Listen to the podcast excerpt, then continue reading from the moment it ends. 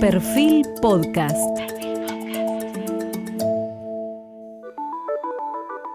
Periodismo puro. Jorge Fontevecchia en entrevista con la presidenta del PRO, Patricia Bullrich. Hoy estamos con la presidenta del PRO y una de las protagonistas más relevantes de la política argentina, con Patricia Bullrich, la ex ministra de Seguridad de Mauricio Macri. Es una de las presidenciables para 2023. Probablemente el tsunami que esta semana azotó al oficialismo produzca efectos y cambios en el cronograma electoral y de la política argentina y será uno de los temas que vamos a charlar. Pero primero una introducción. Patricia Bullrich Luro Puredón cuenta con tres apellidos de prosapia, patricia y antiperonista. Sin embargo, a los 15 años, en los 70, fue montonera, estuvo presa en la cárcel de Voto seis meses en 1976 se fue a vivir al exilio. Vivió en Brasil, en México, en Francia, eh, y luego en el periodo democrático volvió a la Argentina, estuvo primero con Antonio Cafiero, luego con Carlos Menem. En 1993 fue electa diputada, dejó el menemismo, ocupó un cargo de gobierno con Eduardo Dualde en la provincia de Buenos Aires, más tarde con Fernando de la Rúa fue primero secretario de Política Criminal y Asuntos Penitenciarios, luego ministra de Trabajo, también ministra de Seguridad Social. En 2013 compitió inclusive con Mauricio Macri por la jefatura de gobierno de la capital y no le fue nada mal, sacó 10% de los votos. Fundó su propio partido, Unión por la Libertad, y en 2007 volvió a ser electa diputada. Se alió con Elisa Carrió, después con el mismo Macri, del que fue, como ya dijimos, ministro de Seguridad desde el primer día que asumió. Tuvo una trayectoria de medio siglo de acción política, pasando por todos los partidos e inclusive por la guerrilla.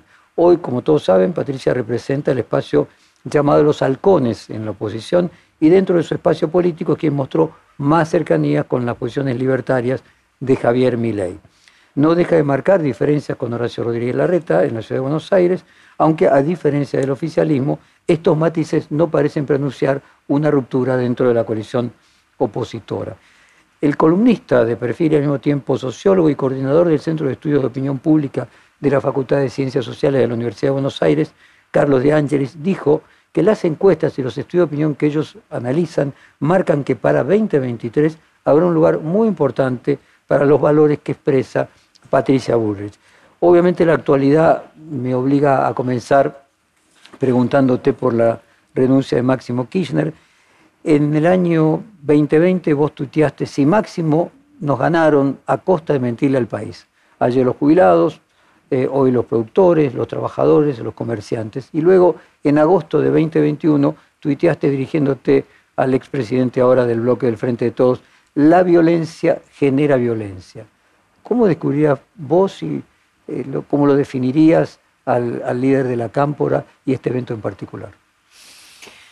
Bueno, en primer lugar, a mí me parece que el líder de la cámpora, Máximo Kirchner, está mm, en un lugar bastante incómodo porque mm, es eh, muy negativo para un país que cuando uno le presenta a la sociedad un esquema de, gobierno, en el medio del camino se baje del bote, eh, abandone al, gobierno y, no peleé por aquello que, jugó con la gente.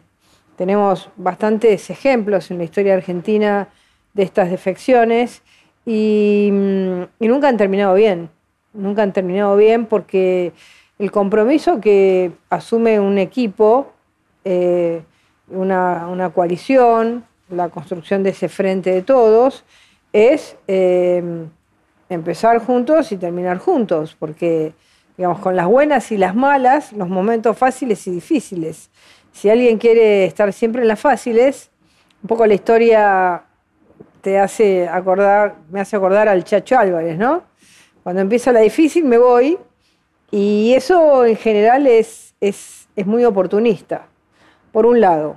Por otro lado, me parece que él tiene una mirada antigua cuando el peronismo era como el centro del sistema político argentino y mm, el peronismo generaba eh, o destruía la gobernabilidad, ¿no? Es decir, podemos ver muchos eventos, eh, Isabel, las luchas entre Menem y Dualde, eh, todo, todo lo que generaba, es decir, los pocos días que duró Rodríguez en la presidencia, ¿no? Eh, cuando estaban en el centro de la gobernabilidad, sus eventos generaban un movimiento de ingobernabilidad en todo el sistema político. Al existir ahora un sistema bicoalicionista, con una coalición con capacidad de reemplazo del oficialismo actual, eh, estos eventos eh, mueven menos el tablero de la gobernabilidad, algo que es muy bueno para el país. Ahora, eh, y por último, ya para terminar esto, decir que lo de, lo de Máximo Kirchner me parece que es comparar una situación, que él compara la situación de su padre con esta situación, totalmente distintas. ¿no? Em, hoy el país necesitaba hacer un acuerdo con el fondo, que en realidad es un acuerdo bastante light, para, por ejemplo, el acuerdo que el fondo firmó o le hizo firmar a nuestro gobierno, em, y él lo ve como, como una traición, cuando en realidad es un mecanismo, una fuente de financiamiento, que después habrá que ver, por supuesto, qué cosas tienen que hacer. Pero no quieren hacer nada. Es decir, quieren seguir con el, con el país en un tobogán de la pobreza. Dijiste antigua, o sea, vos lo que crees es que se equivocó estratégicamente, que lo que está tratando de esquivar finalmente lo va a pagar en mayor proporción. Totalmente, sí.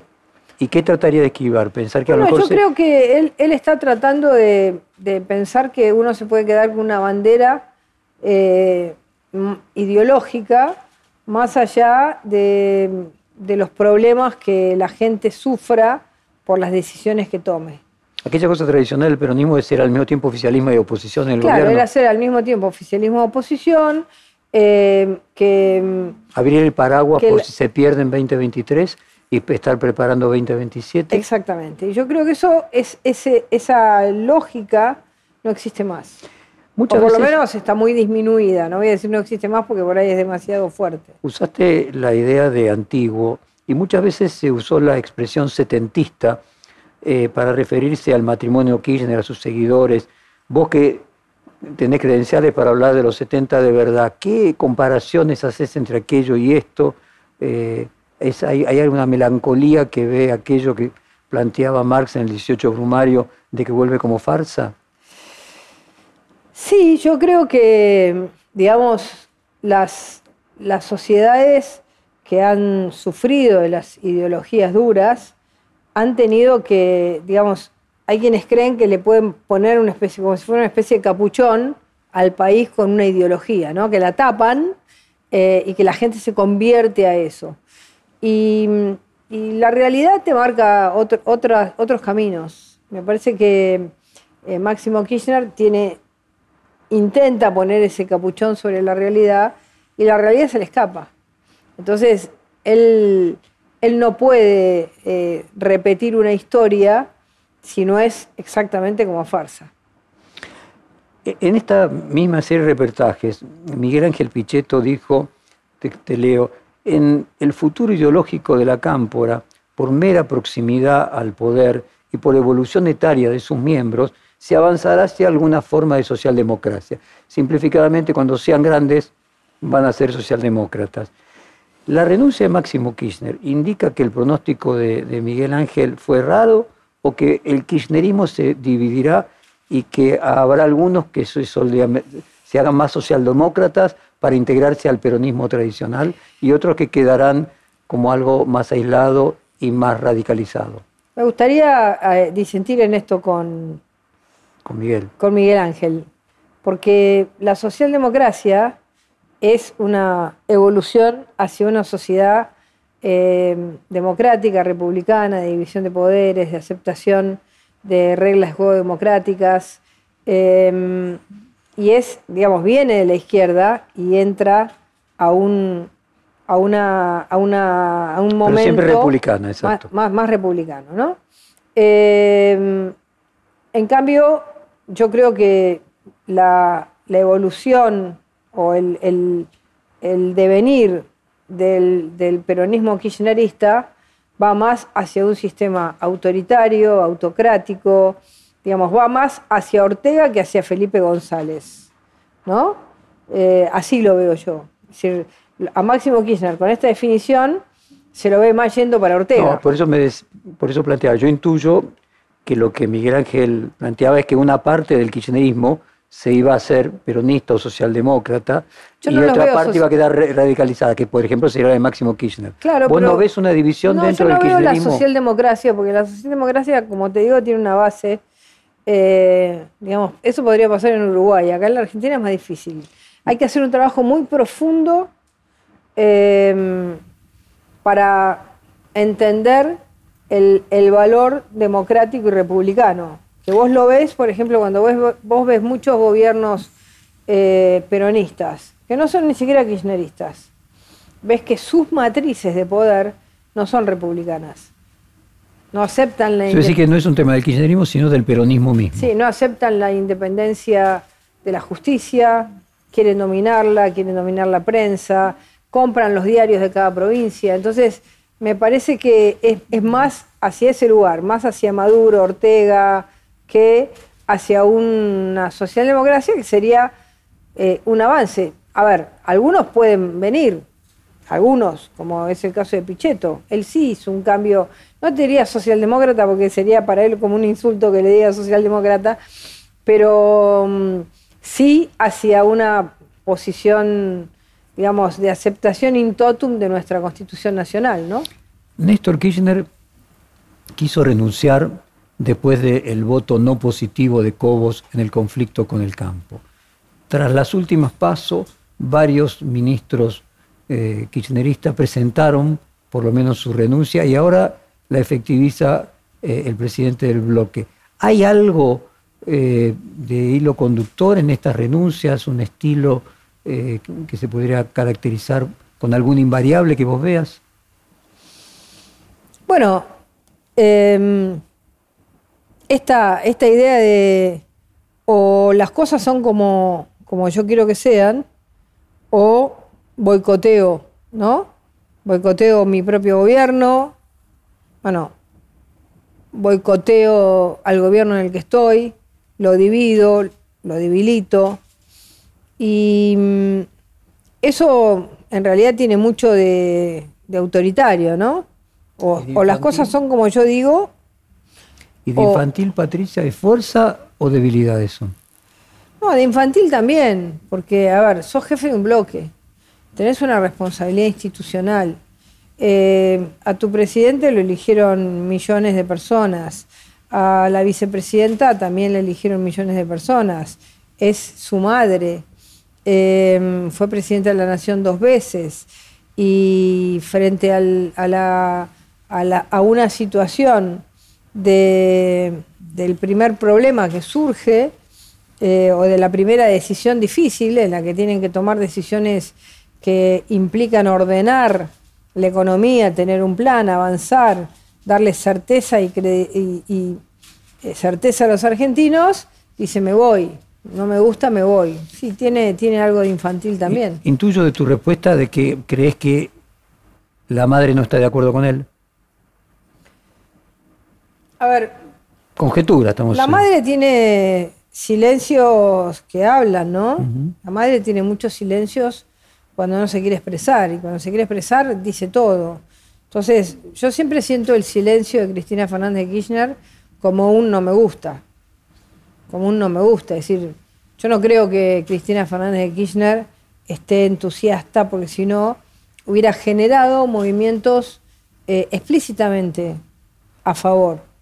Además por cómo se hizo esto. Pero habría grados, ¿no? Una cosa es que el rechazo sea explícito, que sea tácito y que estar a favor. Bueno, a ver, quizás ella no- me tiene pregunta si vos viste una diferencia entre Máximo Kirchner Sí, y Cristina. quizás ella tiene una madurez de, de- de saber las consecuencias que puede significar la ruptura total de este gobierno, ¿no? y, y no quiere llegar a, a tener ese, a quedarse con ese rol en la historia. Quizás le pasa eso o tiene una cierta, eh, digamos, conciencia mayor del daño que causa la división de un gobierno. eh, y, las, y los daños que han causado las divisiones del peronismo a la sociedad, eh, sobre todo cuando están en el poder. Entonces quizás ella tiene un poco más de conciencia de eso, no lo sé, no lo tengo claro. Lo que sí sé es que mm, ella es reticente. Y cuando uno tiene que gobernar, ninguna de las partes de un proyecto puede ser reticente. Porque la reticencia en alguien que ha sido dos veces presidente es casi como un no. ¿Mm? Te, te niego, te dejo solo. Viste, hacete cargo. Digamos, es, es como las consecuencias políticas son nada más que tuyas. Patricia, Hegel planteaba la idea de un espíritu de la historia, ¿no? Como que había una metafísica que era operada a través de la dialéctica, como un proceso de síntesis que la razón solo llevaba adelante, independientemente de quiénes eran los, los actores en cada momento. Esta idea de que los presidentes eran cuerpos que usaba la historia para seguir su rumbo, ¿no? Puede más allá incluso de su propia voluntad, de, de su propia eh, debilidad, este acuerdo con el Fondo Monetario darle una oportunidad a Alberto Fernández de un liderazgo dentro de la coalición gobernante que no tuvo hasta ahora? Bueno, primero hay que compartir el pensamiento de Hegel, ¿no? Porque mm, eh, es un pensamiento que le resta al, al ser humano su, su lugar, su, digamos, es como que caes en un lugar y ya estás predeterminado. A mí me parece que eh, ese pensamiento Que no hegeliano... habría libre albedrío, decía. Claro, que ese pensamiento hegeliano es donde el hombre, la libertad, No sus sos ideas- hegeliana. ¿Eh? No sos hegeliana. Digamos, me Lo interesa- fuiste en los 70 cuando Marx decía los hombres Hegel". hacen la historia pero con lo que le legaron sus predecesores. Me interesa, bueno, eso siempre es así. Es decir, siempre hay una continuidad en la historia. y, Uno hace con lo que otros hacen primero con uno. Por supuesto, por supuesto. Y eso te pasa en la historia, te pasa en tu educación, te pasa, digamos, lo ves en un chico que eh, habla, come y se desarrolla de acuerdo a, a la sociedad en la que vive, ¿no? Y, y si está en otra sociedad lo haría de otra manera. Es decir, hay una pre- siempre hay una, hay, hay una continuidad y una predeterminación. Pero también está esa pincelada fuerte que le dan las, le dan las personas eh, y que te da la libertad de pensar en la historia. Entonces, eh, en ese sentido, eh, yo creo que mm, Alberto Fernández no tiene, no tiene esa, esa decisión de liderazgo. Entonces, no creo que lo encuentre de la, de la casualidad. No la tiene, no la tiene. Es como que... eh, Que aunque la oportunidad se le presente, no la puede ejecutar, decís vos. es que yo creo que él es como que no, no, no sabe cómo tomar una decisión y seguir ese, ese rumbo. Me parece que las decisiones le caen. Si vos mirás el acuerdo con el Fondo Monetario Internacional, eh, le dijeron, estás al borde del abismo. El país en una semana está en una hiperinflación. El país en una semana está sin una sola reserva. El país se cae. Y él solo tomó la decisión cuando tenía medio zapato cayéndose al abismo. Solo en ese momento, cuando la podía haber tomado dos años antes y hubiera ahorrado 5 mil millones de dólares que tuvo que pagar. eh, Ahora se los devuelven. Sí, sí, se los devuelven, pero eso, eso costó pobreza, inflación, muchas cosas. Entonces, eh, a ver, yo creo, creo que hay continuidad histórica, pero creo que las, las personas son Agentes. las circunstancias, no pero que no son, pacientes. no so- son agentes que, que, que no son, digamos, Hojas al de la historia.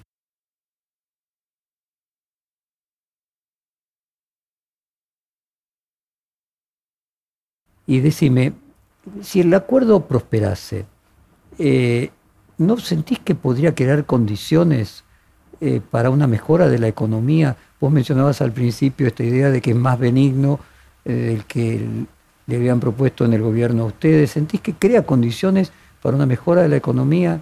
Sí, el único, acá el, el tema, el- el- lo que se sabe del acuerdo hasta ahora es algo que, digamos, ayudaría a ordenar eh, tres bases, ¿no? Las bases de los subsidios, que además este año están en crecimiento, eh, el déficit fiscal, que nosotros lo habíamos dejado en 0.4, y eh, la emisión. Tres elementos importantes. Ahora, lo importante no es la firma del acuerdo, sino el cumplimiento del acuerdo. Nosotros tenés confianza de que se firme, pero luego no se cumpla. Digamos. Bueno, la historia le pasó a Caballo, ¿no? La bicicleta, que no se haga la bicicleta. Es decir, digamos, si, si este gobierno eh, cumple con ese acuerdo, sin duda que ese acuerdo, como todo acuerdo eh, que parte sobre todo en la ideología en la que ellos están, ellos creen que es un ajuste. Yo diría, la Argentina ya está reajustada, porque si vos decís que tenés 42% de, de impuestos sobre, el, sobre tu PBI, eh, la Argentina al revés, tiene que tener menos impuestos sobre el PBI para que pueda vivir, ¿no? Es como que estás con un estás ahorcado todo que el, el ajuste hoy está sobre el sector privado. Y sí, hoy el ajuste está sobre el sector privado. El sector privado es el que paga un Estado eh, que, te, que te lleva el 42 pesos de cada 100. 42 pesos cada 100. Y en algunas actividades mucho más de 42 pesos para 100. Porque tampoco está nivelado, no es que sea todo parejo 42 cada 100, no. En algunas actividades 42. Y la relación entre eso y servicios es de muy baja calidad. Y puede paradójicamente mejorarle las eh, posibilidades electorales si la economía mejora al oficialismo. Todo lo contrario a lo que podría imaginar Máximo Kirchner.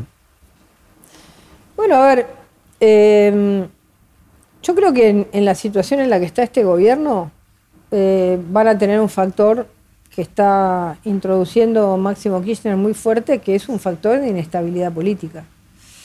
Y la inestabilidad política y, la pérdida, hay que ver cuántos se van a ir con Máximo Kirchner, cuántos van a dejar de ser eh, votos del oficialismo, eh, cuántos van a, decir... crees que se puede llegar a dividir el frente de todos electoralmente en 2023? Si yo lo escucho a, a, a Moró, que dice algo, digamos, bastante inexplicable desde una persona que hace tantos años que hace política. Y dice, vamos a ir al Congreso a cambiar el acuerdo con el fondo. Digamos, los, los acuerdos que se firman entre un organismo y un país, o el acuerdo que se firma entre un país y un país, no se toca. Eh, se vota al libro cerrado, es así, porque ya está, ya está firmado. Está diciendo tácitamente vamos a rechazar el acuerdo. Está diciendo tácitamente no lo voy a votar.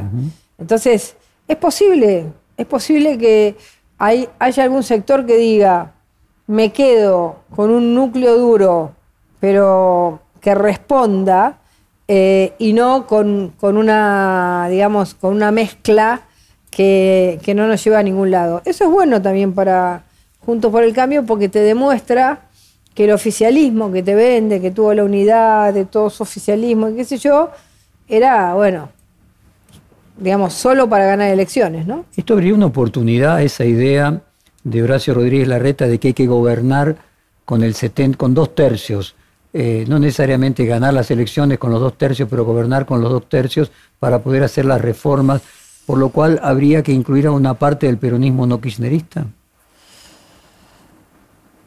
Con los dos tercios no gobernás, flotás, eh, mantenés el status quo porque los dos tercios de la dirigencia política argentina eh, quieren mantener todo como está. Eh, y te van a decir que cambie el otro. Yo no cambio. Es lo que te está haciendo Máximo Kirchner. Yo no cambio, que cambie el otro. Eh, yo no creo en eso. Yo creo que el cambio es la construcción de, un, de una confianza social, de una credibilidad social, de un crédito social. Ni siquiera es un problema de cantidad. Tenés que ganar, por supuesto, la elección pero no es la cantidad de votos, es que vos construyas un crédito social. Hay un ejemplo que es un ejemplo, es el ejemplo de Menem, ¿no? Por ejemplo, Menem perdió apoyo político de los sectores que podían ser eh, más progresistas, ¿te acordás? Bordón, el Chacho y todo eso. Los famosos ocho diputados que se Los ocho diputados y después Bordón, que era un senador peronista. Perdió todo eso, pero construyó poder social abajo y arriba. Perdió la clase media. Eh, y ese poder social le dio su reelección. Entonces, yo estoy convencida que lo que uno tiene que construir es, digamos, que el crédito, la confianza social, la representación social, sea la que te dé eh, la posibilidad de que la gente te diga, te siga, te, seguí. A ver, digamos, no quiero ser autorreferencial, pero a mí me pasó en el Ministerio de Seguridad. Em, hasta el día de hoy me dicen, ¿no? ¿Cómo te fuiste ese ministerio? ¿No? E, es como que vos sentís que ese ganaste el crédito, ¿no? Ganaste el crédito para, para seguir trabajando. Bueno, perdimos el gobierno, no, no se podía. Pero yo creo que eso es, eso es mucho más importante que pensar en un acuerdo donde la suma de los sectores políticos de la Argentina, que todos te miran con una desconfianza total, yo quiero ganar la confianza social. Y la confianza social te trae a la política, porque la política en gran parte va donde va el poder. Para concluir, y ahora entramos... Y lo digo negativamente a eso, ¿eh? que va donde va el poder. Entramos en el tema del escenario electoral. Déjame terminar el tema económico. En esta misma serie de reportajes, Federico Storani dijo, te voy a leer textualmente, si hay de alguien que no debería prescindir este gobierno, y lo digo como argentino, fue la semana pasada antes del acuerdo, es de Guzmán. Creo que algunos lo critican porque dicen que no tiene un plan, pero la verdad es que con lo que tiene está haciendo lo que puede. Algunos indicadores dicen que la economía creció un 10,7% y no solamente producto de las commodities, de la soja, el maíz, el trigo, sino también de la metalmecánica, la construcción y también el boom del turismo interno, eh, que en parte se ha producido por este tema del previaje. Y sigue hablando eh, positivamente del ministro de Economía. ¿Cuál es tu propia visión de Guzmán? A ver, me parece que, en primer lugar, Guzmán ha tenido una actitud prudente siempre. Nunca ha sido demasiado histriónico, demasiado... Em, pero yo lo he visto muy tímido. Y si algo necesita la Argentina es un, ministro de Economía que, que, no tenga la timidez y el miedo a la toma de decisiones que tiene Guzmán. Si vos me decís una medida, la del previaje, a mí me parece bien, porque mucha gente la aprovechó, muchísima gente la aprovechó.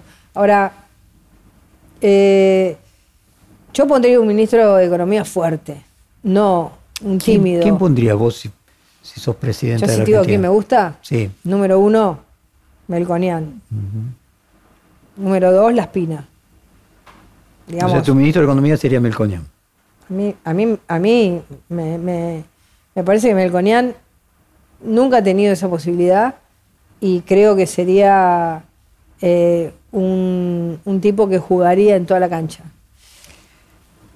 Alguien que también estuvo muy cerca de ser ministro de Economía fue presidente del Banco Central, del gobierno que vos integraste, que también es columnista de perfil, Federico Sturzenegger, dijo, te leo textualmente el domingo pasado, el sendero de la política anunciada por el gobierno es extraordinariamente similar al programa del gobierno original de Mauricio Macri. Seguramente habrá kirchneristas que como Borges querrán encontrar un sentido diferente a lo que propuso, pero las políticas son las mismas. Acaba de nacer el plan macrista de Alberto. Quizás lo, bueno, quizás lo eh, a mí, yo, yo lo quiero mucho, Sturzenegger, eh, y, realmente es un tipo eh, inteligente en estas cosas, pero, a ver, quizás eso es lo que descubrió Máximo Kirchner, que el acuerdo, el acuerdo de bajar el déficit, de... Y gradualmente, el gradualismo. Bueno, yo lo hubiera... No, no, me, refiero a esto de Macri fue también gradualismo, sí. bajar el déficit, eh, tratar de que el Tesoro no, no, sea más financiado por el Banco Central. Tres temas, ¿no? Nosotros hicimos muchas más cosas. Em, y, y bajar los subsidios, que nosotros los bajamos, son tres elementos que en nuestro gobierno estuvieron presentes. Entonces, desde la, desde la, claro, ahí uno puede decir, Máximo Kirchner lo vio muy así y dijo, yo estoy en las antípodas, ¿no? Vos dijiste quién sería tu ministro de Economía. No, no, digo, ¿quién me gustaría? ¿Quién te gustaría que fuera? Y de los que fueron, a tu juicio, ¿cuál fue el mejor ministro de Economía? ¿Con cuál te sentiste más identificada? ¿De la historia argentina? Reciente, obviamente, de la contemporánea. Bueno, a ver, el, el que hizo una revolución más grande de todo fue Caballo, sin duda. Eh, después se equivocó cuando, cuando entró sin poder, sin, con un gobierno en el que yo estaba, que, que teníamos una debilidad política muy grande. Eh, pero Caballo fue un innovador, un- una persona que ahí sí verdaderamente utilizó la frase de Alfonsín, de la noche a la mañana cambió las condiciones y generó muchos años de estabilidad. Quizás después se enamoró demasiado de su hijo, que era la convertibilidad, y, y no, no dio un camino de salida, ¿no? Y además también ahí hay condiciones que la Argentina tiene que rever. Es decir, no se puede no tener una coordinación macroeconómica y de moneda con Brasil si nosotros tenemos el 35% del comercio con Brasil. El Mercosur no resolvió ninguno de los temas importantes que hacen a la convivencia de países que tienen alto nivel de, digamos, de relación económica, ¿no? Entonces son, son los temas que quizás no se solucionaron, pero Y al Eh, igual que Caballo, ¿vos pensás que el problema del bimonetarismo de la Argentina requeriría una solución económica que no sea gradualista? Es una realidad. Nosotros hoy vivimos con dos monedas. Eh, cualquier persona que va a alquilar hoy a la costa argentina tiene que ir a alquilarla con dólares, billetes y con la cara grande de Washington. Es así. Entonces, eh, digamos, lo que no se puede negar es que los argentinos, eh, quizás hoy los más jóvenes, empiezan con el Bitcoin, pero argentino arriba de 35 años ahorra en dólares, no ahorra en pesos. Y, y siempre, y algunos dicen, no, pues es una locura, inmovilizás la plata. Ahora, ¿Vos decís hacer alguna forma de con- convertibilidad o bimonetarismo? no, no, convertibilidad no, do- argen dólar no. Bimon- Bimonetarismo es otra cosa, es que, es que vos puedas hacer transacciones en pesos o en dólares. Es que vos puedas utilizar el dólar como una moneda que circule, como la usa Uruguay, como la usa Perú. Eh, que, que tengas una, una cuenta eh, que en dólares que la puedas utilizar y que con eso puedas hacer una cantidad de transacciones eh, que te permita comprar cosas y no tener que cambiar a un- al peso y del peso volver a cambiar al dólar y entonces, bueno, simplificaría un montón de cosas y además yo creo que mucha gente, digamos, el único ahorro grande que hoy tiene la Argentina, la un- lo único que nos queda, ¿no? Es, son los dólares de los argentinos. Por suerte es privado, ¿no? Porque así se fue la caja de las AFJP, así se fue la plata de las privatizaciones, después vino la de las estatizaciones y también se fue, ¿no? Comimos, comimos, comimos capital, capital, capital, capital. Ahora el capital lo tiene cada argentino, unos menos, otros un poquito más y otros un poquito más. Y eso está. Y eso es producto de, que hay 43 millones de personas que no quisieron poner la plata. No, es la realidad de la falta de seguridad y la falta de seguridad jurídica que ha tenido la Argentina tanto tiempo, ¿no? Y las devaluaciones. Cuando vayamos a- hacia el futuro, eh, yo mencionaba en la introducción que el sociólogo Carlos De Angelis eh, habla del plan B larga por el plan Bullrich. Y él plantea, si en el 2019 parecía que el triunfo era de la moderación, del diálogo, en 2023 parece que será la hora de la antipolítica. Y Bullrich eh, relojea una ventaja y una oportunidad. Todas las cartas parecen estar en manos de Horacio Rodríguez Larreta, pero confía en algunos atributos que el alcalde no posee, un discurso crudo, directo y centrado, su tema, la seguridad, la posibilidad de una presencia continua en los medios de comunicación con una agenda claramente opositora, sin tener que dar cuenta de las luces y sombras de una gestión de gobierno. Y una cosa que puede parecer asombrosa, muchos la siguen considerando peronista. ¿Cuáles son las similitudes y las diferencias tuyas eh, con el jefe de gobierno de la Ciudad de Buenos Aires? Bueno, lo hemos hablado bastante con él, ¿no? A ver, Yo no quiero hablar del 2023 porque el 2022 es un año muy largo en el que nosotros tenemos que seguir, digamos, construyendo capilaridad social, eh, entrando más en una parte de la sociedad que no entramos, eh, amigándonos más, eh, y creo que es un año de construcción, y de construcción de la coalición y de su programa. Pero si vamos a hablar de características, me parece que mm, hay una característica que hoy está muy latente, que es ¿qué, crees, qué cree gran parte de la población, de la sociedad, que puede sacar a la Argentina adelante? Y es una mirada estratégica, una convicción y el coraje para hacerlo. Es más actitudinal, porque es como que, a ver... Es más de carácter que ideología. Es más de carácter que ideología. Es decir, de ideología en el sentido, a ver, Junto por el Cambio tiene un camino, una autopista por donde va, ¿no? Somos republicanos, creemos en el capitalismo, capitalismo competitivo, creemos en, el crecimiento de las empresas, queremos menos impuestos, creemos que hay que cambiar leyes laborales, creemos que hay que generar una, educación mucho más dinámica de la que tenemos, que tenemos que salir de esta educación vertical eh, de la década del 60, que tenemos que generar eh, cambios muy fuertes en esta cantidad de ciudadanos que están, digamos, afuera del sistema.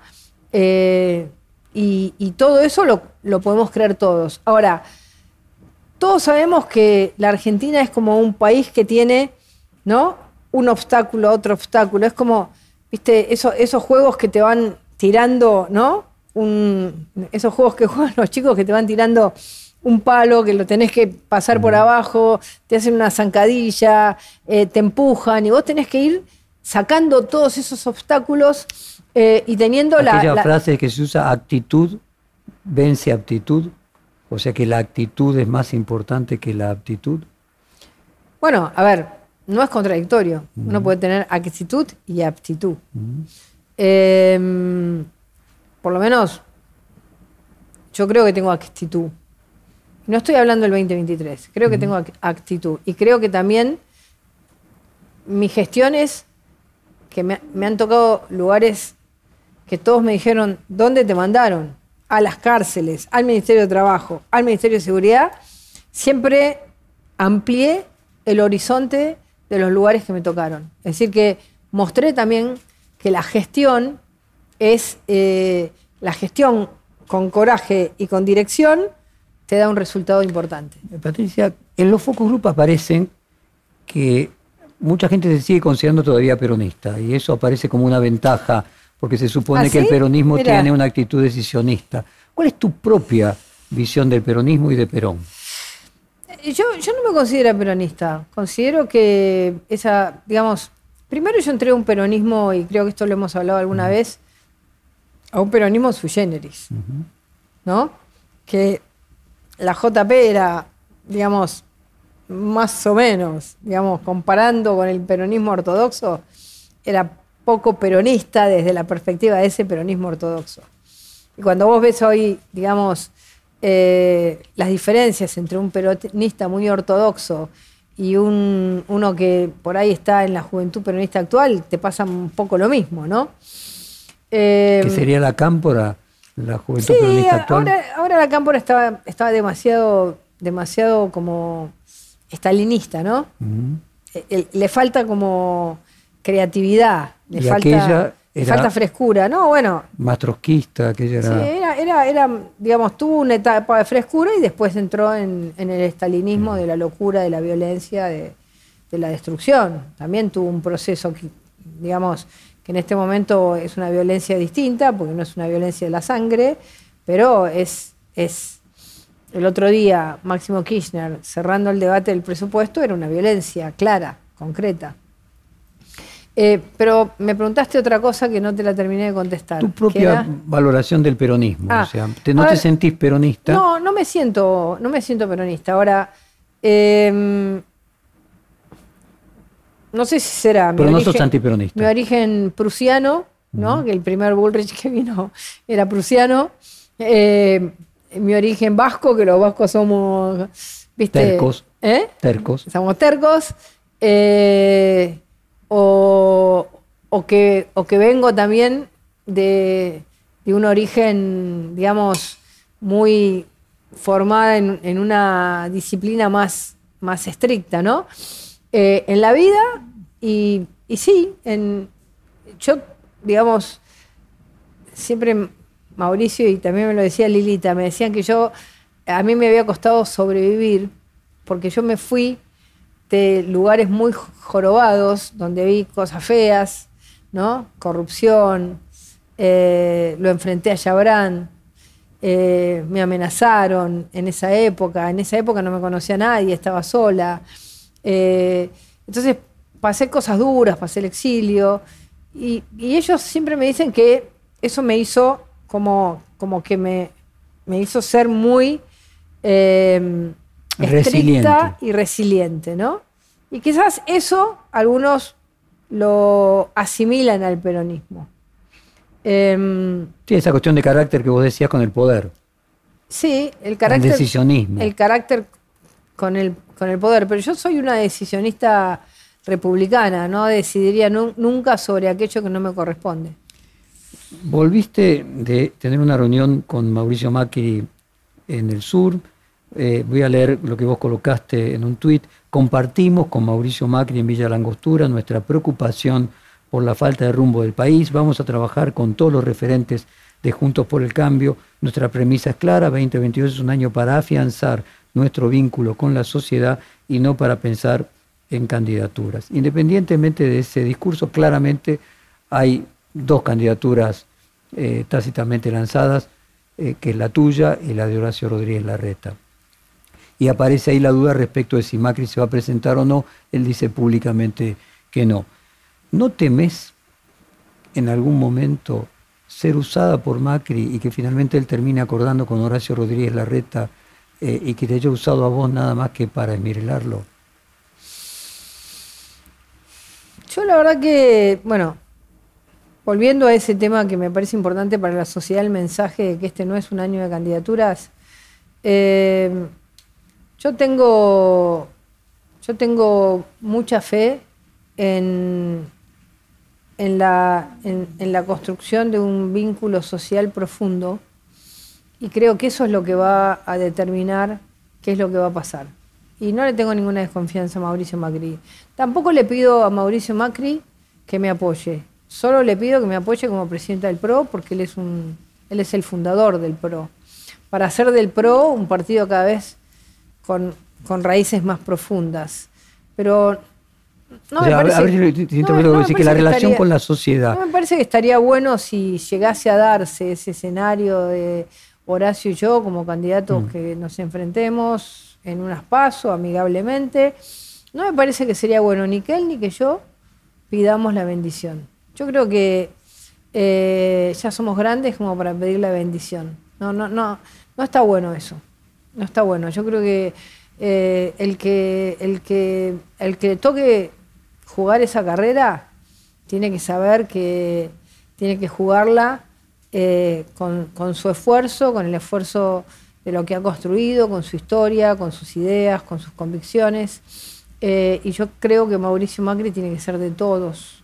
Y yo nunca le pediría que, que me apoye a mí o, y no me gustaría que, que apoye a Horacio. Me parece que él debería, debería ser una persona que apoye eh, a la coalición y fortalezca la coalición. Inclusive hay otros candidatos que pueden ser de otros partidos que también eh, él fue el presidente de todos. Entonces, Y podría ese me pasar, parece que debería ser el lugar. entiendo tu, tu deseo y me parece muy plausible lo que, lo que planteas.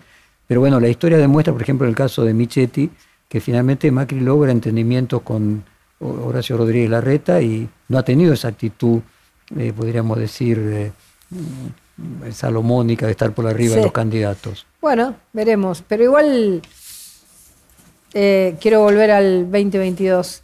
Pero in- independientemente de eso, yo creo que las decisiones uno no las toma por, por quién te apoya, sino por la convicción que tenés para el rol que querés cumplir en tu país.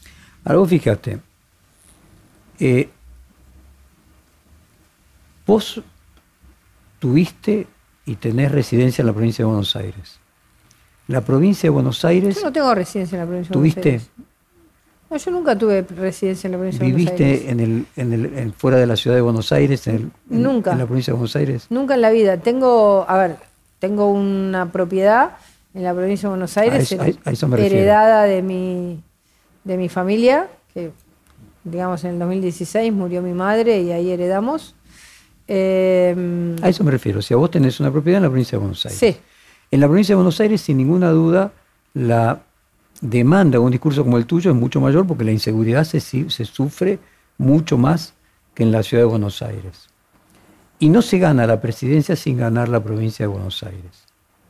Eh, nunca pensá, cuando vos pensabas en ser candidata en la ciudad, nunca pensaste en la provincia, en lo que podría significar para Juntos por el Cambio que, por ejemplo, una eventual elección de 2023, vos arrasaras en la provincia de Buenos Aires y establecer un acuerdo con el que vaya de candidato a presidente de un cogobierno, pues quien conduce a la provincia de Buenos Aires con votos propios, evidentemente le aporta a la coalición eh, un peso específico gigante. Yo creo que no hay ningún distrito que sobreviva si vos no tenés un gobierno nacional que toma las decisiones estratégicas correctas y que te cambia el clima eh, de negocios, el clima social, el clima de vida, eh, el clima de alegría que tiene que tener un, pueblo. Vos ves a la Argentina angustiada. Eh, yo creo apostar a eso. Y buscaremos un buen candidato a gobernador. ¿Y quién te parece que podría hacerlo? Si vos fueras, ya mencionaste quién podría ser tu candidato a presidente. ¿Quién te gusta para gobernar la provincia de Buenos Aires? Yo mencioné quién, quién podía ser mi candidato a presidente. Tu candidato a ministro de Economía, perdón. Ah, ok. A Melconian. Eh, a ver, hay distintas, distintas personas que pueden cumplir ese rol muy bien, ¿no? Bueno, a ver, la última elección la ganó Santilli, pero vos tenés un- una persona como Javier Iguacel que está mostrando un modelo de gestión en un lugar chico que es totalmente revolucionario, ¿no? Eh, bajó 100, 110 impuestos, generó un- una capacidad de demostrar que vos bajas impuestos y amplías la base de sustentación. Eh, ¿Y el radicalismo? ¿Cuál es tu relación con el radicalismo? Buena, buena. ¿Cómo imaginas participando dentro de Juntos por el Cambio en 2023 el radicalismo? No, yo creo que, a ver, a mí me parece que fue muy interesante en estas últimas elecciones internas que tuvimos en las PASO, eh, cómo lo que más valía para la gente eran las listas cruzadas. Es decir, no o es sea, que- vos preferís que en la interna no vaya todo el radicalismo por un lado, como fue en la provincia, sino mezclado como fue en Córdoba. Claro, a mí me parece que eso, digamos, como fue en Córdoba, como fue en Chubut, como Sonrío, fue en- te, te gustaría tener de candidato a vicepresidente a Morales, por ejemplo, junto como con fue en La Pampa. No, no, no quiero nombrar a nombres, pero digo, sí, creo que está bueno. eh, digamos, la gente valora la coalición. Digamos, eh, y dentro de la coalición le da al PRO un determinado lugar, quizás más ejecutivo, más de, de gestión, y al radicalismo de, de- Del de- Congreso y de del su equipaje de ideas que ha tenido siempre el radicalismo con sus tantos años de historia, ¿no? Eh, entonces, me parece que esa conjunción resultó buena, porque en, si vos miras todas las provincias argentinas, creo que menos, que en, menos en Santa Fe, donde hubo también listas cruzadas, las listas cruzadas se dieron en todos lados. Pro radical, radical pro, pro radical o coalición cívica o peronismo republicano. Es decir, es como que mm, eh, le- a, la, a- a la sociedad le da como más potencia la idea de la ¿Y coalición. la ciudad? ¿Cuál sería tu estrategia para la ciudad? Bueno, hay Horacio Rodríguez Larreta ya no va a poder ser reelecto. Qué lástima. ¿No? Pero bueno, ya tuvo sus dos mandatos. O y- sea, ¿lo ves mejor jefe de gobierno de la ciudad que el propio Macri? No, no, digo que las, no, ya tuvo sus dos mandatos. la- nuestra constitución es taxativa, dos mandatos y tenés que dejar pasar uno. Eh, pero mm, a mí me parece que hay muchas personas que están surgiendo en, en la ciudad de Buenos Aires. Por ejemplo, digamos, eh, algunos mucho más jóvenes, que por ahí son menos conocidos, eh, que han tenido mucha gestión. Pero, por ejemplo, una persona como Waldo Wolf es una persona que tiene mucha proyección, es una persona de trabajo, con ideas claras, o tener gente más joven como Juan Pablo. No te, puedo llevar mucho a, 2023, me, rindo. Un libro del historiador Pablo Stefanoni, que se llama ¿Por qué la rebeldía se volvió de derecha? Eh, que fue uno de los reportajes también de esta serie, planteaba de que había una mayor fuerza en la derecha con la rebeldía, algo que normalmente antes era de izquierda. ¿Cuál es tu visión sobre ese fenómeno que uno lo ve en todas partes del mundo? Bueno, a ver, porque mm, la izquierda no, no adoptó eh, ninguno de los cambios que eran necesarios adoptar para mm, entender una sociedad que, busca otras cosas, ¿no? Más creatividad, más libertad, más capacidad de, digamos, el, digamos, el respeto a las empresas, el entender cómo funciona el mundo, cómo funciona el capitalismo. Digo la izquierda, izquierda, ¿no?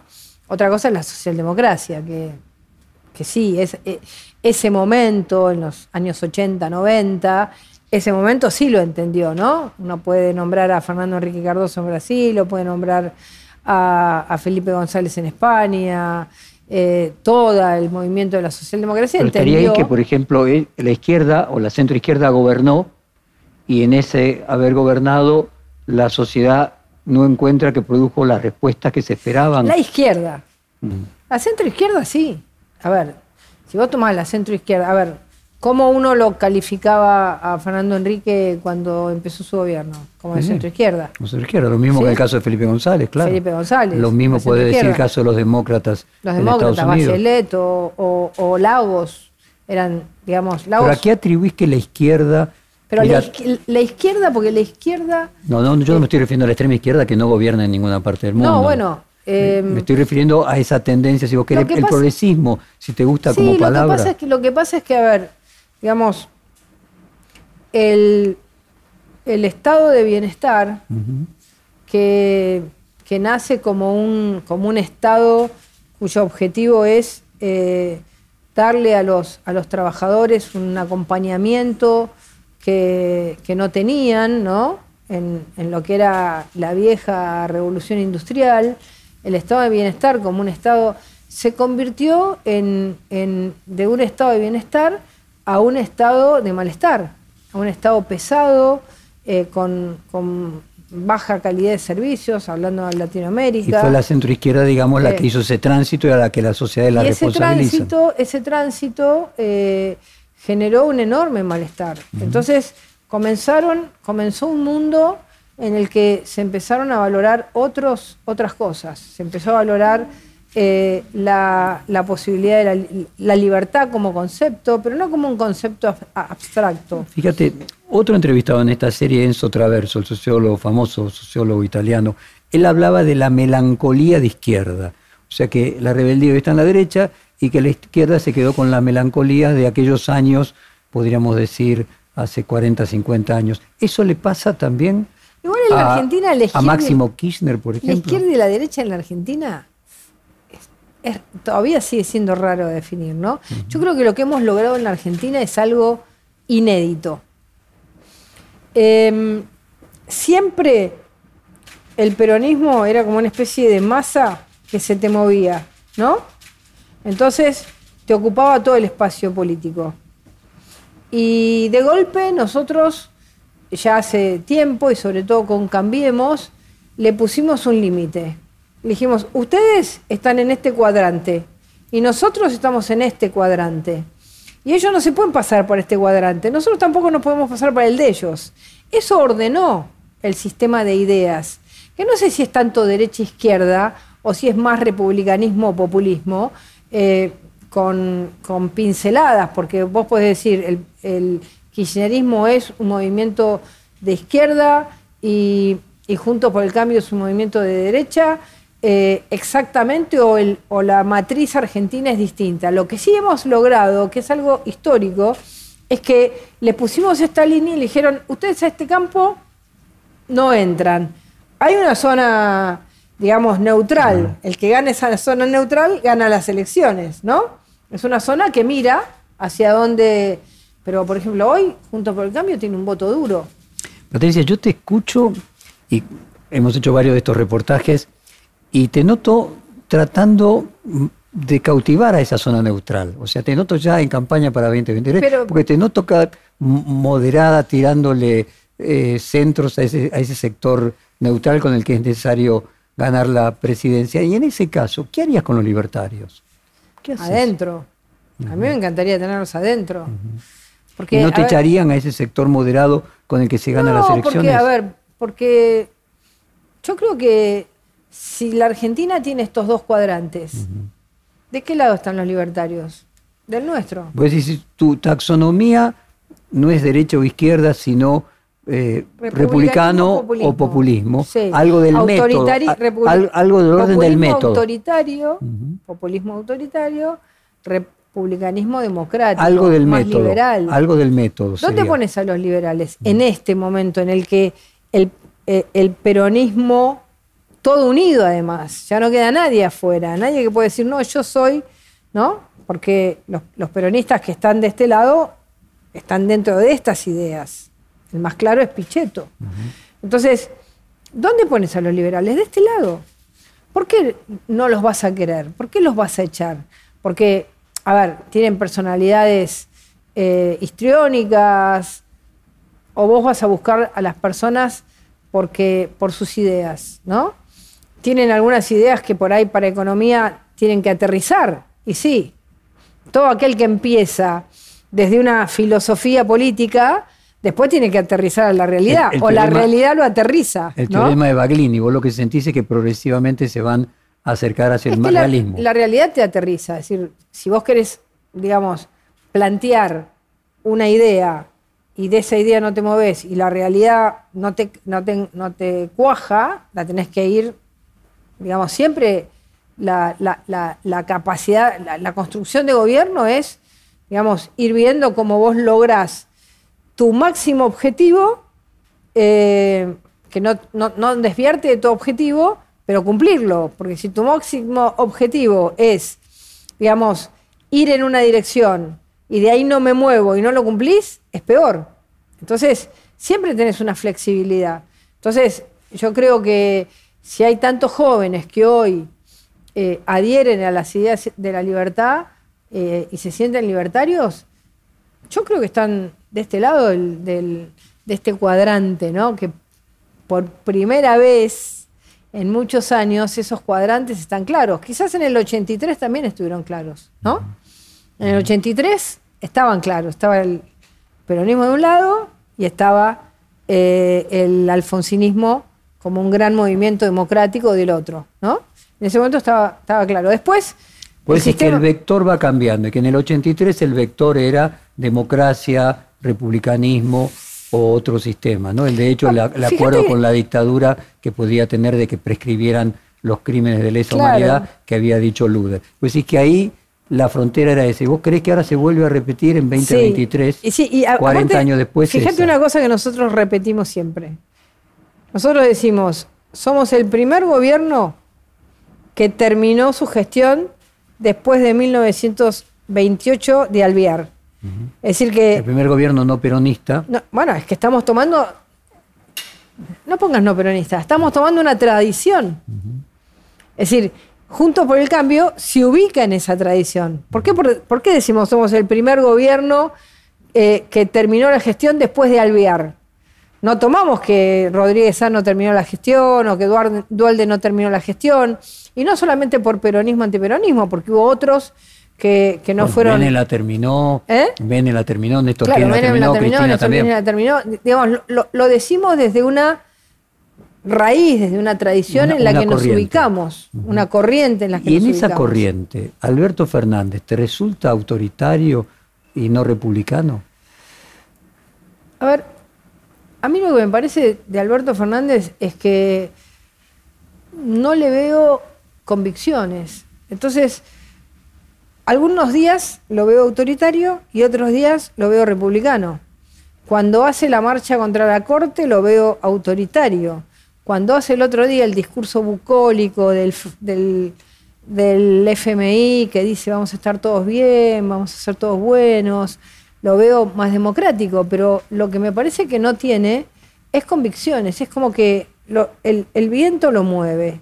Y, hoy la Argentina necesita convicciones. Para salir de la crisis, para salir de donde estamos, necesita convicciones. Ese Junto por el Cambio, y es la última pregunta de 2023, eh, ¿necesitaría que en ninguna de las candidaturas, por ejemplo, eventualmente fuera una paso entre vos y Horacio Rodríguez Larreta, Macri interviniese, o sea, que superase al fundador aquello, aquello que planteaba Eco de que la verdadera obra se tenía que independizar del autor? ¿Ese sería el punto? Yo creo que eso, eso, eso ya comenzó a pasar en algo muy importante y para mí es una gran virtud de Mauricio Macri. En la historia argentina hay solo dos partidos que lograron trascender a sus fundadores, que es el radicalismo y el Partido Justicialista o el peronismo. Todos los demás murieron, todos. Y eh, Frondizi, Allende, López Murphy, sus partidos, digo, ¿no? Eco decía exactamente que si la obra envejece y muere con el autor, no es ni obra ni el autor autor. Bueno, yo creo que hoy eh, el tercer partido que está pasando a, a, la historia, como dirían los radicales, de un partido antipersonalista, es el PRO. Y eso para mí es muy importante, muy importante porque habla de la virtud de quien lo fundó. Y al revés, el kirchnerismo queda atrapado en un apellido. En la familia, sí. Patricia Bullrich, muchas gracias por esta conversación. gracias. Perfil Podcast.